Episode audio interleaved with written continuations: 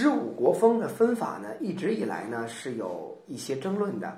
嗯，有人认为是瞎分的，有人认为是汉代呢把它重新编序的，有人也认为呢，嗯呃很多很多内容都有。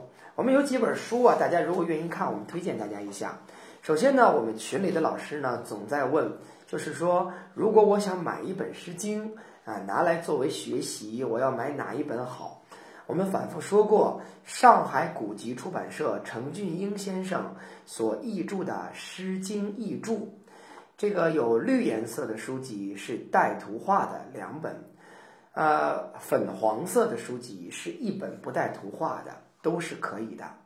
另外，如果要拼音版本，买《诗经全译》，华风教授所做的，它的好处在于有拼音。还有几本书籍我们可以看。如果我想入门啊，我觉得这个看不懂原文，也没有一直跟上我们群里的课。那么大家可以先买一本叫《最美不过诗经》一本小书，可以看一看哈。这作为消遣啊，叫做《最美不过诗经》，可以看一看。那么再有呢，大家说，哎呀，我想研究的深刻一点，有没有书籍能够告诉我们？其实是有的。中华书局呢出了一本名师对话系列，有一本书是李山老师说的，叫《对话诗经》，啊，也是很好的，啊，是李山老师的，山是大山的山，李山老师的叫做《诗经》，这本书挺好的哈。我有一本是李山老师签名的啊，这个很好。那么再有呢，还有一本书叫做《诗经别裁》，别样的别，裁衣服的裁，《诗经别裁》也是很好的一本书，大家都可以看一下。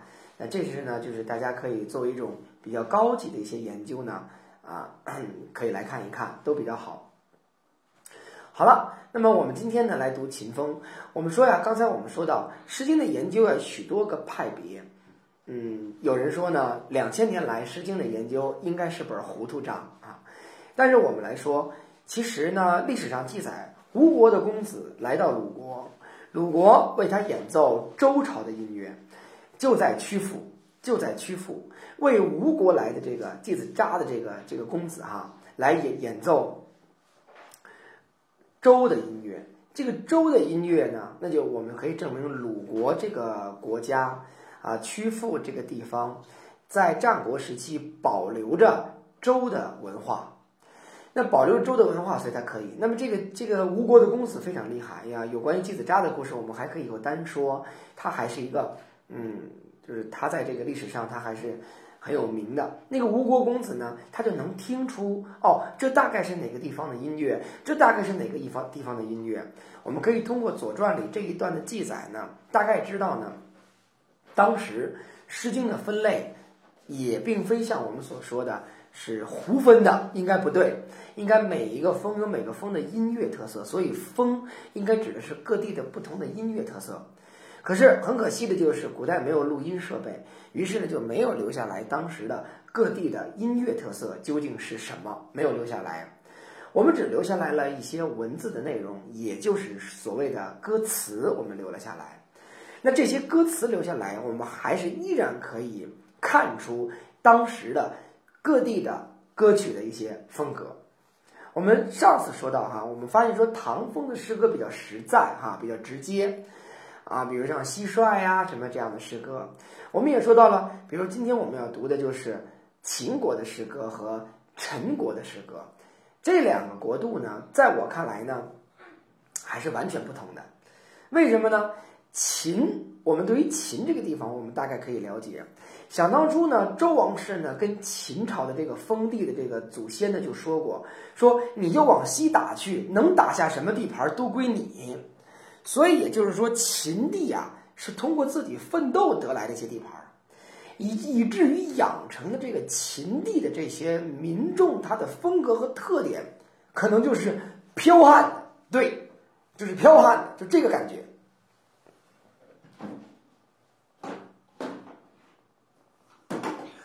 所以这是秦地人的特点，这是秦地的特点。我们所最能够了解到的，就是最熟悉的一首秦风的歌曲啊，应该有两首。两首我们最了解，其中的第一首呢，就是《蒹葭》。《蒹葭》是秦风的，这是我们学《诗经》的人啊都知道的一首诗歌，《蒹葭》。啊，蒹葭苍苍，白露为霜。所谓伊人，在水一方。啊，应该写剽悍？应该写剽悍，不是这个彪悍。这个彪悍有点讽刺的意思啊，应该是剽悍啊，应该是剽悍的那个词，就是立刀旁的那个词才对哈。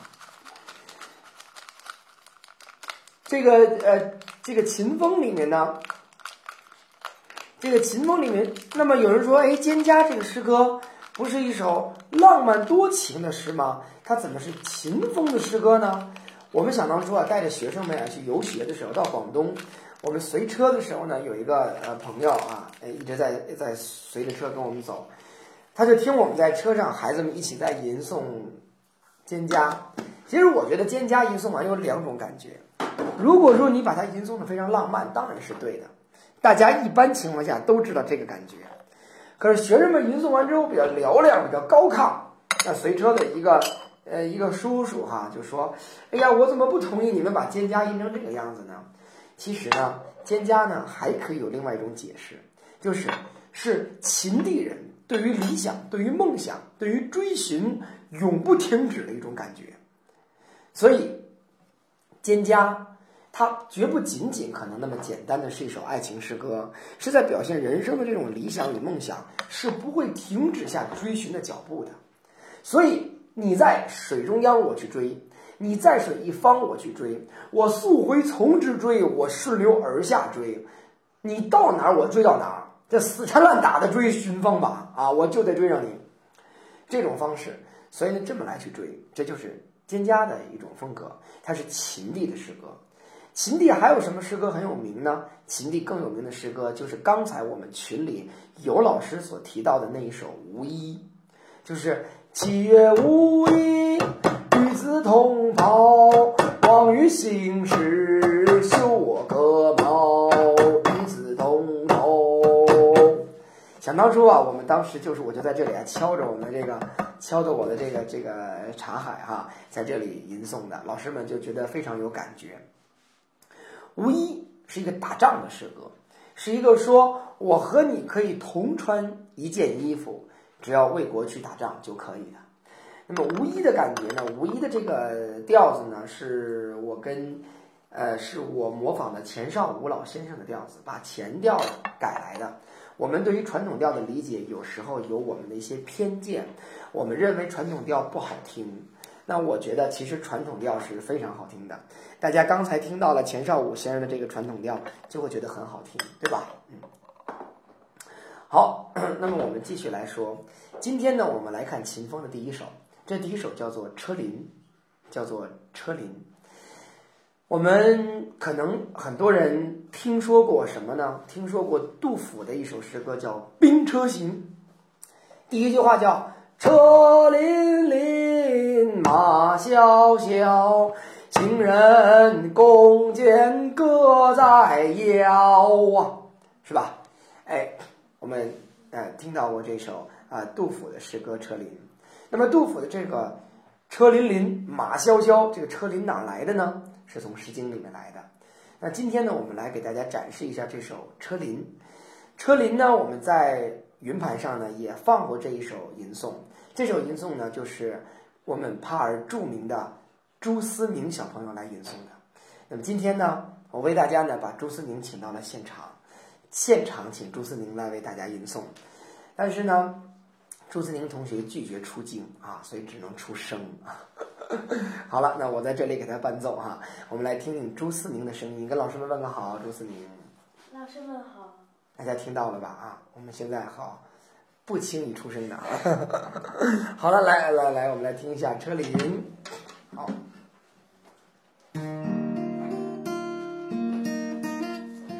大家都知道大牌这名字了，他很怪我，他说我不能把这车。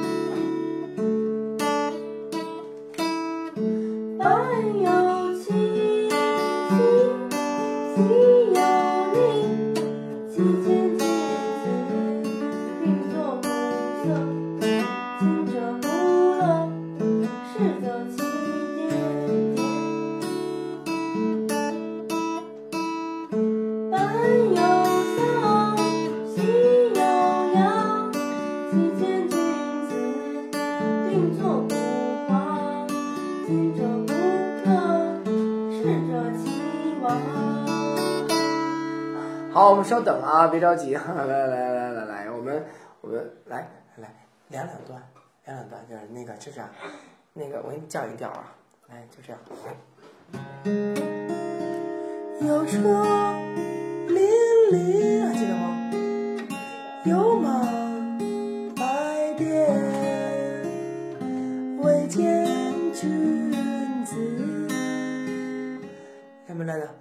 什么来着？什么来着？什么来着？意思什么来着？四人之礼，伴有喜，喜有意，未见君子，并作鼓。什么来着？色，今我不乐，逝者其礼。啊，这样，哪个哪个哪个哪个哪个？啊，底，这不上面写着呢吗？好了啊，我。好了，我们再来一遍哈，因为因为这个，我们一直以来朱思明都最近没怎么录音，我们听到录音的声音大多都是没有朱思明的，因为朱思明同学生了一场好长好长的病啊，然后他是生病许许许久，所以我们今天应该算是大病初愈后的首次现身哈。好了，我们这样，我们先放一遍朱思明的录音，然后马上再让朱思明再来一遍，他很他很不熟悉了，很早以前录制的了哈，来。我们让朱大牌同学再稍微准备一下，我们来听一下录音车里来啊，稍等。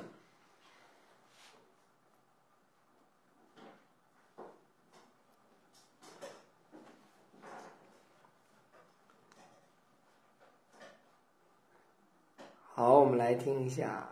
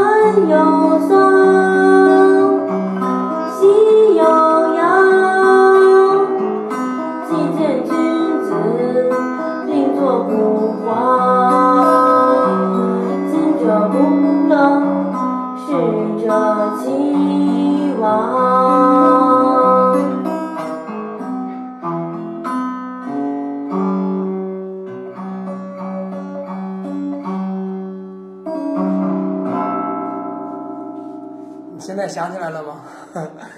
群里的老师们在跟你说：“孩子，你是好样的啊！”不知道你能不能想起来了哈？还记得了吧？想起来了，哎，吓坏了。好，来。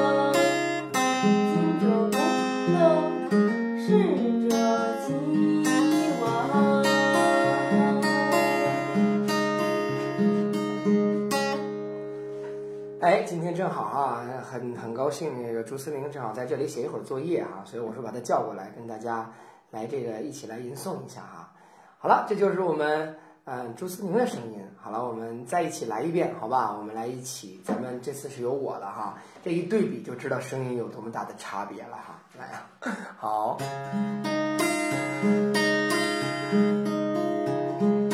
有车辚辚，有马白颠，未见君子并作古，而四人之令。班有期，夕有令，未见既见君子并作鼓瑟。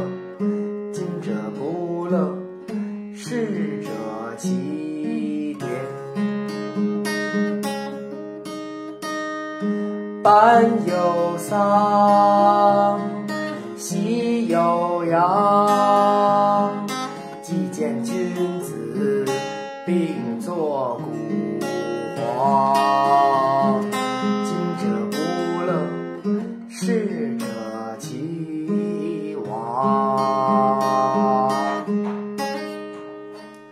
我们当时在打造这个录音的时候啊，因为还是时间比较久远了，呃，朱思宁当时吟诵的这个非常非常好，因为大家可能发现这首诗歌的字面意思不太难懂，这是一个女孩子写给一个男孩子的，这个非常明显，因为有既见君子或者未见君子这样的话，君子呢，嗯、在嗯《诗经》当中大概指丈夫，应该指丈夫，这“君子”二字啊，它后来成为了儒家的做人最高标准。在此之前，在《诗经》当中，大概“君子”指的是丈夫的意思，所以这个丈夫可能是打仗去了，所以有车辚辚，有马白颠，对吧？未见君子啊，四人之令，所以肯定是啊去思念想什么的。那么白有期，喜有力，但这个女孩子是不是一个怨妇形象呢？是不是一个怨妇？哎呀，你去打仗了，所以我见不到你，我想念你啊，怎么怎么样？不是的，我们在秦风当中看到了一个非常坚强的女孩子。这个女孩子在第二段整个押了入声字的韵，啊，他说“板有期，喜有力”，你手里有书，马上能翻译它什么意思。见到了你了，我就和你坐在一起，鼓瑟弹琴，对吧？鼓瑟古琴，鼓瑟古琴，我们在鹿鸣当中所见到的，鼓瑟古琴所表现的是一种，哎呃，这种呃礼乐的这种感觉。那女孩子跟男孩子在一起就鼓瑟古琴，为什么呢？如果我今天不跟你快乐，我指不定下次再见到你什么时候，你可能又走了，那还不如我今天就跟你享受这个时光。就是我与其见到你哭哭啼哭哭啼啼的，哎呀，我什么时候再见到你呀？可怎么办？你别走了，能不能？这不是秦风的女孩子。那秦风女孩子，我不如跟你享受今天的美好时光，因为我指不定什么时候再见到你。所以呢，这个女孩子就有点想明白了，就刚开始可能还是没见到你的时候很难过，见到你的时候还不如享受此刻时光。哎，这是个多么坚强的一个女孩子！嗯，这个女孩儿就让人家呃，千古以来，神交这个女孩子，就是神交这个女孩子，真是特别喜欢她，觉得这样一个女孩子给男人孩子，给她的丈夫哈，所带来的是一种鼓励，甚至是一种乐观精神的传递，所以非常好。第三段它是一个开口音，所以朱自宁在第三段吟诵的时候，就是张大嘴的在吟诵啊，班有丧，喜有阳，呃呃。既见君子并作鼓簧，今者不乐。现在我要是不乐，啊，逝者其亡。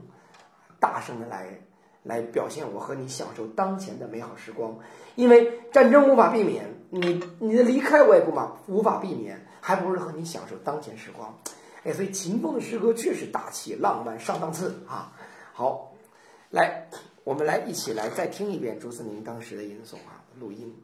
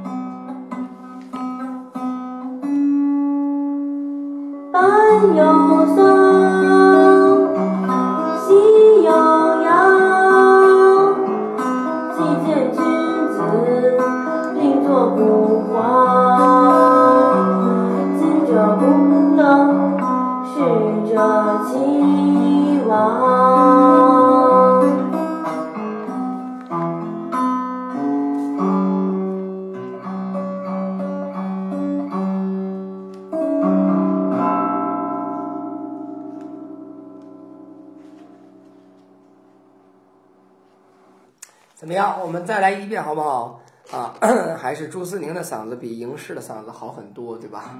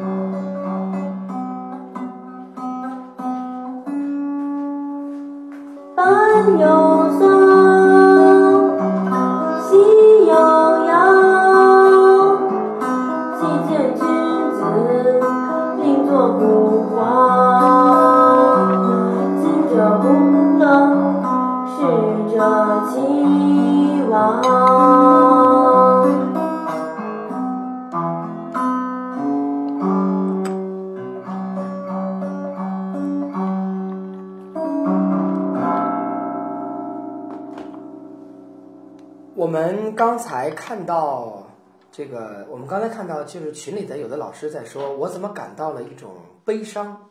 哎，我觉得非常好。但是其实我们以前在分析诗歌的时候，总要很简单的去说悲伤还是开心。其实诗歌怎么可能会这么简单？我们人的感情，我们的心，怎么会用悲伤、开心这么简单的就划分了呢？悲伤呢有许多种悲伤，开心有许多种开心，悲伤的某一种悲伤还有许多个阶段，开心的某一种开心还有许多个层次。我们的心非常深刻，所以心之深矣。我觉得说我能感到一种这个女孩子的悲伤的老师，我觉得您才真正是真正的感到了这个诗歌的味道，因为。悲伤也有大气的，或者用一种无奈的坚强来去化解悲伤的这种悲伤，啊，也有可能呃用一种昂扬的精神、愤慨的精神来表现自己坚强，其实是对于悲伤的一种一种一种无奈，这种感觉都是有的。我们就应该这么深深刻刻的哈，就是去探讨这种悲伤的感觉。我觉得这才是对的，我觉得这才是对的，就是，所以我们不能把这个诗歌简单的用它悲伤与开心来划分。这个女孩子大气，也不代表她就不悲伤了，而不是说我们大气了，于是我们就成了一个傻丫头，然后连悲伤都不知道了。那当然不是了，对吧？坚强，她是个坚强的坚强人，也不是不悲伤，她只是会很好的处理她的悲伤。所以其实。人的感情非常细腻，非常丰富。诗经》呢，就特别好的表现了每一个人非常细腻的那种带有标志性的感情，所以我觉得《诗经》特别好。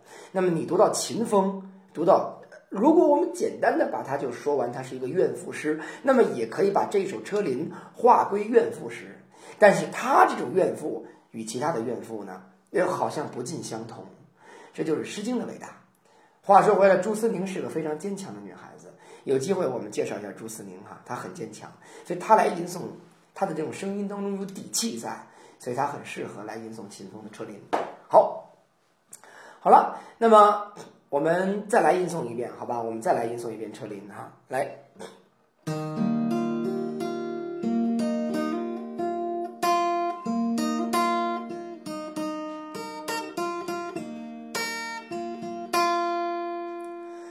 有车辚辚，有马白颠，未见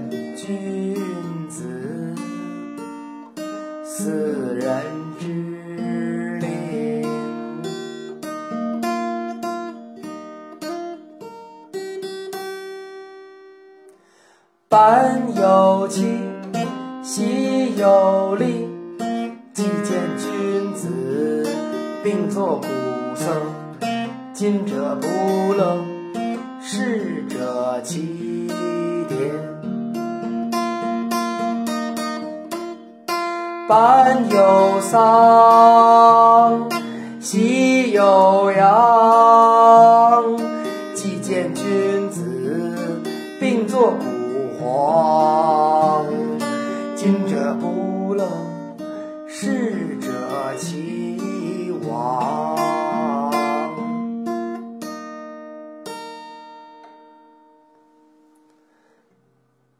大家跟下来了吗？可以吗？啊，这小诗多唱两遍都背下来了，对吧？它很简单。这就是秦风的，这这是秦风的诗歌。好，我们马上翻到陈风。我们可以发现啊，陈风诗歌就明显不同了。我们如果说秦风诗歌表现的是大强样的女子，那陈风诗歌里都是一堆小暖男、小男人，哎，这样的一个诗歌的味道特别有意思哈。为什么呢？陈风诗歌往往就这个特点，好像陈国也是个小国，秦这个地方啊，它在大概今天的陕西这个地方，地理的环境啊，它跟中原各国也不怎么交流，所以它自己很坚毅的发展了下来。陈这个地方呢，大概在今天的什么这个安徽的南部啊，然后湖南、湖北这个地方啊，所以这个地方的一个小国，然后他所表现的这个这个感觉呢，呃，就是很有这种，哎呀，呃，自己的一种小味道。哎，我说的是秦国是坚强的发展起来的，这个陕西这地方的国国度，陈国是一个很小的小男人。陈风里有什么诗歌呢？我们所熟悉的，我一开篇就讲过《东门之池》《东门之阳》，哎，这个就都是陈风里的诗歌。你看，就是《东门之池》，就是我能跟你一起沤麻，就是跟你一起泡这个麻布，哎，我能跟你一起唱歌，哎呦，能跟你谈恋爱了，我真开心啊！哎，小男人。后来陈风里又有什么诗歌呢？陈风里有这个东门之阳，就是我跟你约好了晚上在哪儿见，你怎么就不不回来呢？我跟你约好了约会了，你怎么放我鸽子呢？我等了你一晚上，你也不来，哎，就这样的，就就是很低卑的一个小男人。我们这次讲陶渊明的时候，讲到了陈封的另一首诗歌，叫做《横门》。有一个没落的贵族躺在横门之下，啊，都已经没落的都成乞丐了，估计啊，说。陈国横门之外滔滔的水，啊，喝了之后就能充饥了，那那吃不上饭了，只能喝水了，可不是吗？就这样一小男人，然后还说：“我告诉你，虽然哥已经啊没落成这份儿了，但精神不倒。你要给我娶妻，我必须得娶齐国的姜氏的女子，要不然就是宋国的子氏的女子。哼，这齐国。”是姜子牙的后代，这宋国是商人后代，所以都姓子，孩子的子，非这两类人割而不娶。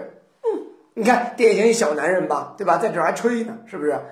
要是给我吃，必须吃房鱼，要不就吃鲤鱼，那就只能是吹了。甭说房鱼、鲤鱼了啊，你小鱼苗，北京人管这个鲫鱼啊，叫这个叫叫瓜子，就特别小，你就这你都吃不了呢。所以他的这种小男人的性格在这里就很有意思。哎，陈峰的诗歌呢就很有这一派的味道，那就，很有意思啊，很好玩儿。这陈峰总是这样的哈，啊，那么我们呢，我们这个我们来看看陈峰的第一首，它叫做《晚秋》。晚秋呢，就是晚秋这个这个这是一个小地方，对吧？这是个晚晚秋。这个小这个小小男人在干什么呢？他就暗恋上了一个小姑娘。那个小姑娘呢，一定是很美丽的，在晚秋上跳舞。那么你说，你要是一大男人，你怎么表现？你过去跟他说嘛，啊，我喜欢上你了，对不对？难能交个朋友吗？是吧？不敢，只能默默的觉得，哎呀，我跟人家差的好远呀，人家怎么那么美丽呢？所以只能默默的去喜欢人家，就是典型一个小男人。我们请哪位老师给我们晚晚秋，叫子之荡兮啊。你你在那里舞蹈，在晚秋之上兮，哎呀，我心里可喜欢你了，哎呀，特别特别喜欢你，可怎么办呢啊？而勿忘兮，一点希望都没有，嗯，然后看其击鼓，那个女孩可能敲着手鼓在那里跳舞哈。晚秋之下，无冬无夏，执其陆羽，你无论冬夏都在那儿跳，执其陆羽，看其击否，晚秋之道啊，然后。无冬无无冬无夏，执其路道啊！你拿着一个羽毛在那里登场。好了，各位老师，我们来看哈，怎么可能会有一个女孩儿？这个女孩儿无冬无夏的在晚秋上跳舞呢？无冬无夏的跳舞，这这不现实啊！所以我们自古以来的文学创作呢，就有一种风格，这种风格叫写虚不写实，写虚不写实。也就是说，如果我们非要以实在的想法去理解诗歌，一一对号入座，那么我觉得大家可能啊，这种理解方式呢，不大懂中国的文学创作的一种风格和习惯。中国的文学风格创作和习惯，借助一种形象。借助一种啊模拟出来的、塑造出来的、想象出来的一种虚拟的世界来表达我们真实的感情，或者我们今天也可以叫以实以虚写实。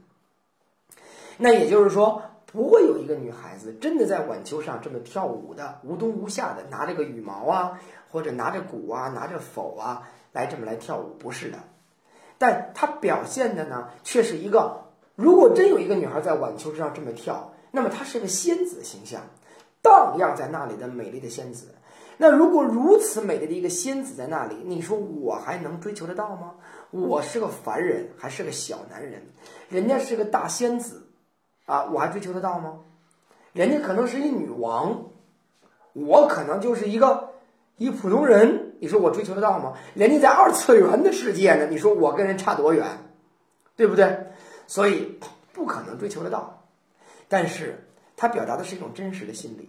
可能现实生活当中真有一个如此美貌多姿的女孩子，她也许不那么婀娜，但是我跟她有距离感，所以我只能以此来表达我的爱意。是的，那女孩是来自星星的你啊，所以我们就没有办法了。这是一种借助美丽的感觉来表现我无法追求到手的这么一种心情。这才是中国古人的这种创作的风格。好了，那么我们呢，先来一起听一听这一首《晚秋》。这是呃帕儿的张家瑞同学吟诵的。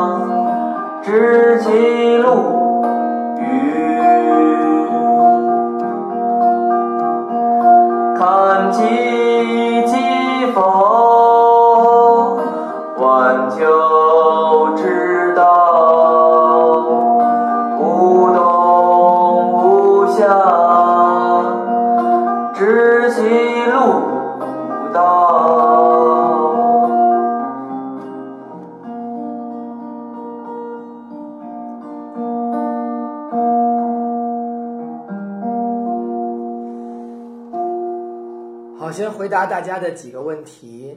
第一个呢，就是我们按照我们今天的时间，也就大概能讲两首哈，大概讲秦风的《车林》和陈峰的《晚秋》。啊，我们回来呢来说这一首诗歌。您说的那个“路”字确实是个入声字啊。啊，其实我特别特别喜欢张家瑞所吟诵的这一首《晚秋》啊，我特别的喜欢这一首。然后，我们说可以说，哎呀，这个班里的大牌云集啊啊，这个什么陈翰林呐、董玉鹏啊，但是整个在这个《诗经》的录制当中，这首《晚秋》，哎呀，我觉得它是一种别有味道的。大家不知道怎么样，我每次听到那句“无冬无夏”的时候，都觉得特别有震撼力，它可以打动我。说张家瑞是带有深情的去吟诵了这一句“无冬无夏”。无冬无夏什么意思？表面很简单，就是没有冬天，没有夏天呗。但是您知道吗？他是在说那个女孩子的形象，她绝不是无冬无夏的在那里跳舞，是无时无刻的不在打动着我的思念。所以“无冬无夏”四个字太有味道了。然后张家瑞尤其在第三段的那个“无冬无夏”，那个所有的感情都进去了。哎，我觉得真的特别好，非常非常好，他很真诚。那我们觉得刚才我们说陈峰是什么小暖男呀，陈峰是小男人呀，可能低卑一点。但是我们是不是也可以来说陈峰里的这些诗人，就这些当然所谓的诗哈、在古代的这些诗啊，这些诗它当然是嗯所嗯应该是贵族所创作的呀，或者说他是呃随口的创作。就这些诗人，他是不是也是很真诚的一个人？他非常真诚的来表现自己的爱意哈。我们看到呢，有的老师手里拿到的书版本，愿意把晚秋的女主人公解释为一个女巫。那我再次说，我开篇说过的话，两千年来对《诗经》的研究是一场糊涂账。我绝不敢说我的理解是准确的，因为没有准确的。但是我觉得呢，我不愿意把它理解为一个女巫。手鼓、与这些形象有很多的啊、专家经过考证说能够证明她是女巫的打扮。那我是不是如果我加以研究，我就能说它不是女巫的打扮，对不对？所以要如果这样争论下去呢，那肯定有多种解释。那么我认为呢，就是它真的是一个，我觉得《诗经》还是有统一风格的吧，《诗经》创作还是体现了当时那个时代人们的创作的一些思路。那么统一的风格的时候呢，所表现的呢，还是一种就是大概呢，就是呃这样的一种追求的爱情的一种表示方式，它有传承。所以呢，我就觉得呢，呃，他要是表达的是一个男孩子他所无法追求到心上人，那该是多么美妙的尘封的风格。所以特别希望他能够贴近一个一个呃我们的生活和我们的感觉和我们的心。我们再来听一遍，大家认真听那个无冬无夏，哎呀，那个感觉特别特别好哈。好，我们再来一起听一遍，大家也跟着一起来吟诵一遍。我想，我们每一个人可能都有这样的时候哈，有人在打动我们的心。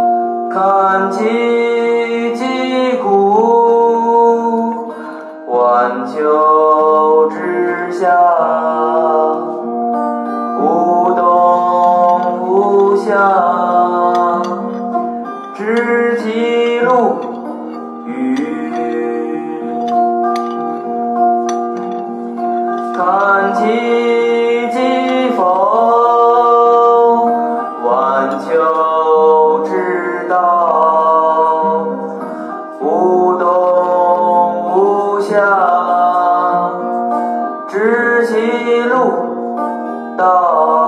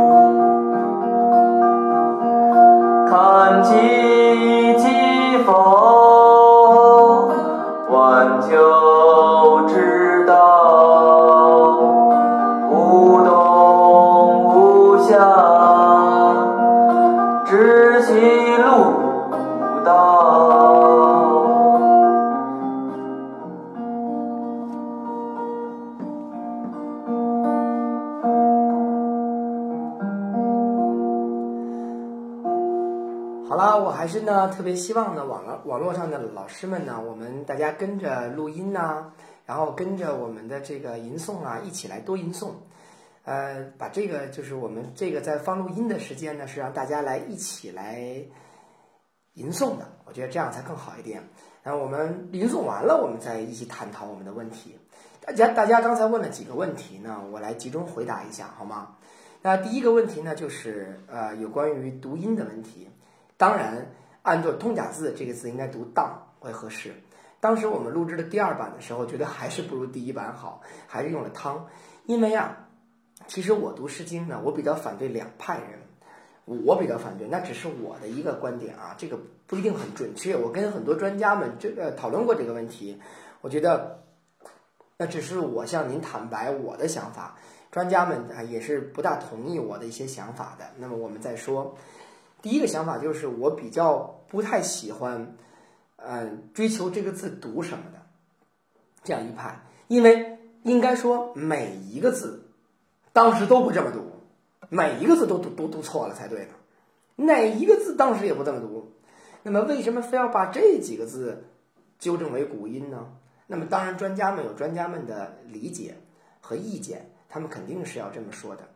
但是我比较同意王力先生的说的话，呃，王力先生必定还是在《诗经》的读音界是一个专家。那么我先拿一派的观点来说，王力先生也说，我把这些音都拟出来，不是为了让你们照着这些音读的，我只是告诉你，这个《诗经》它是押韵的。啊，这个诗歌是押韵的，也许这个押韵的感觉，你们可以根据我研究的结果往下继续想啊，它哎这个韵有什么意义呀？然后这个韵可能给后世的诗歌创作带来了一些什么影响？那这是你们研究的事情，我就给你研究出来《诗经》是押韵的，但是我没有让你照着这个读，没有。所以王力先生呢特意提到了这个这个观观点，所以我认为呢，我们不去追求字音读什么，按普通话读。这个这个想法得到了某些专家的一些支持，但也有专家不同意啊。当然，肯定有专家不同意。那就是我的观点是按着普通话读。我想我们求同存异吧，按照普通话读，不揪读音的问题啊，否则你也无法拿到教学中来。你说这孩子在学普通话，然后你非说这个音读什么什么，然后慢慢的这个问题就就。困难了，尤其是我们有老师在教幼儿园读《诗经》，在教小学读《诗经》，实际是一件非常非常有良心的事情，呃，那么就会跟普通话的学习呢有一些干扰，所以我建议不不去揪这个字读什么，我们读这个字只要有理由就好，不是说我觉得他读什么那不行，对吧？谁也不能这么说，我有理由，我读道啊，是因为这本书上标的，这不是我说的。那我同意，那觉得可以。我又读别的去了，那本书标的，人专家说的，好，我觉得也是对的。我按普通话读，普通话就读汤，呃，我觉得也是对的，也很好。我觉得都都这都行，这不打架，那没有问题。第二呢，哎，我非常害怕，应该说不能，我我没有理由，我和没有资格去反对，我只能说我害怕第二类人，就是穷经派。穷经派就是我一定要研究出这个的。这个当时是是是这个什么意思？然后他到底什么义理？为什么呢？我觉得呢，这一派人呢，就是我觉得我们啊，《周易》中啊，《周易》说“成谓乎其中矣”。我们先把我们定位好。我觉得我在这里跟大家每周二来讨论《诗经》呢，我是一个什么位置呢？我绝不是一个《诗经》大家。我来，各位老师，我给你传授《诗经》，你知道什么《诗经》吗？我没那本事。我觉得我们是一起交流。我们一起交流，这个不是这个不是谦虚，我我也得有谦虚的资本，我才谦虚啊，我没得可谦虚，我只有说实话的资本。那么我们都不是穷经派，我们都不是精英人类，我们都不是研究那些精英的穷经派是有它存在的价值的，他们是为了传承，为了保持精英的这种研究。我们如果没有这一这一派人在这里跟我们研究，也许我们就胡来了。所以他们有他们的价值，可是要知道我们不是，所以我们不去揪它。我们读什么呢？我们读最主要的东西，抓感情啊，然后亲切呀，然后我们懂得它的来源呀，我们从里边感受到温柔、敦厚这四个字。这四个字是孔子说的。我在想啊，我在幻想，孔子难道给孩子们一个一个字解释这个字在周朝大概是什么意思吗？难道给孩子们解释他可能这个嗯嗯，他某一个字 可能这一家学派是这么说的，那家这么说的吗？我想一定不是的。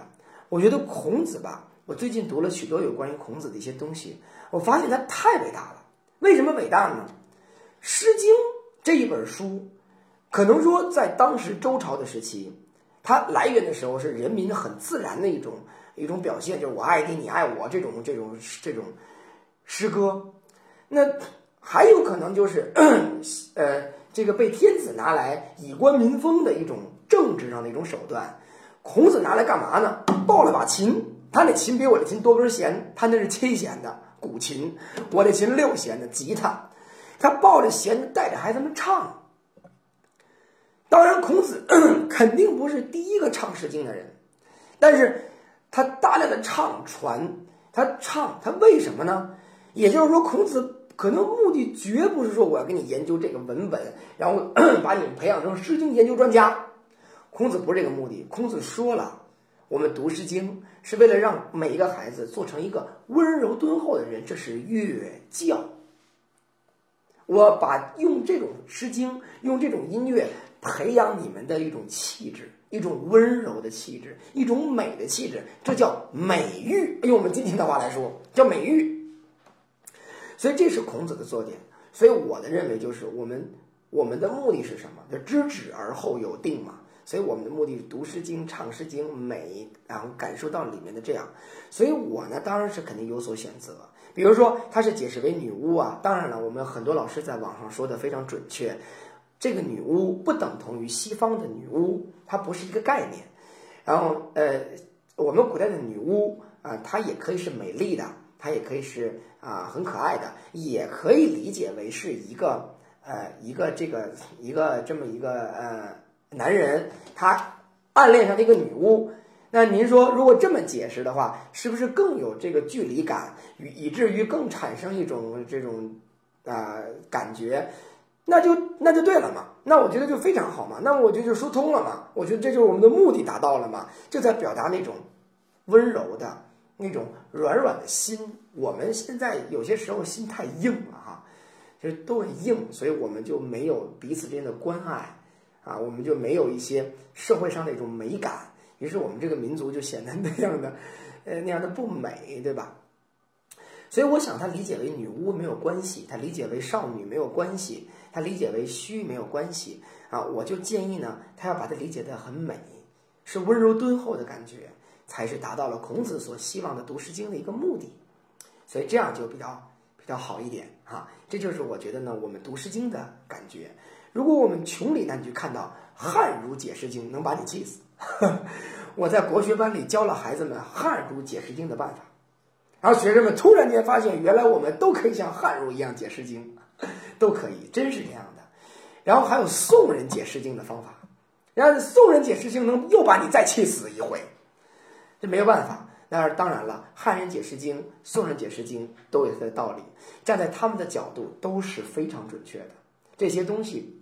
到今天依然有它研究的价值，可是我们在想，我非常希望回到《诗经》所传递的人性的本性的感觉，然后让我们体会到温柔敦厚，因为歌唱这样的歌曲而让我们的整个的人的气质有一种升华，这才是读《诗经》和读国学的一种目的吧。好了，那么我们就再来一遍这样的《晚秋》，好吗？我们再来一起来一遍。